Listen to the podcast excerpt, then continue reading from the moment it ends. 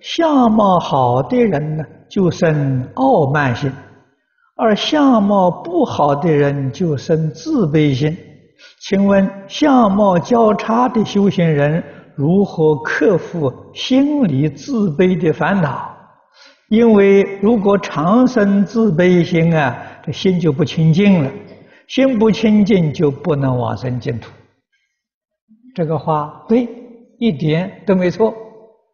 所以往生到西方极乐世界，大家相貌都一样。啊，你看看《阿弥陀经》《无量寿经》上讲的，啊，生到西方极乐世界，相貌都相同。啊，为什么相貌相同呢？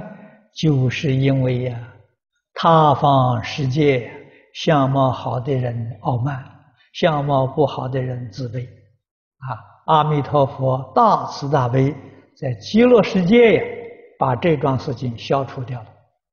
啊，生到西方极乐世界，每一个人的相好都跟阿弥陀佛相同，啊，决定没有差别。啊，那么这样啊，也许有同学怀疑，那大家相貌都一样，那哪张三李四都认不得了？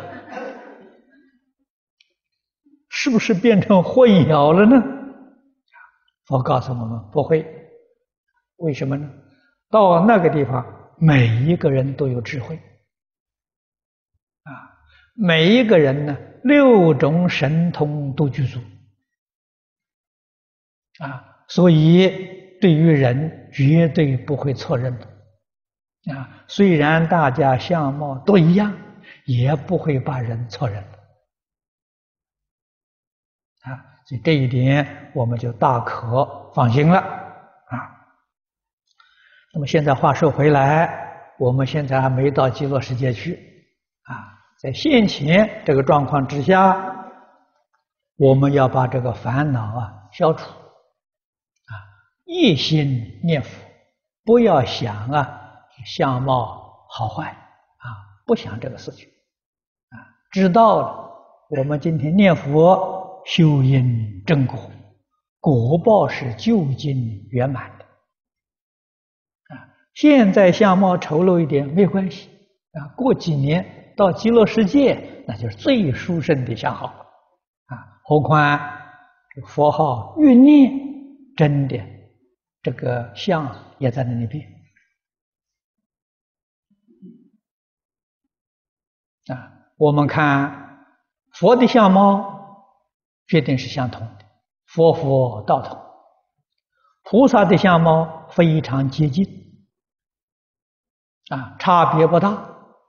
阿罗汉的相貌，就完全不一样，啊，你们看那个十八罗汉、五百罗汉的造像，啊，相貌个个不相同，啊，有很多稀奇古怪的相貌，但是你仔细去看他呢。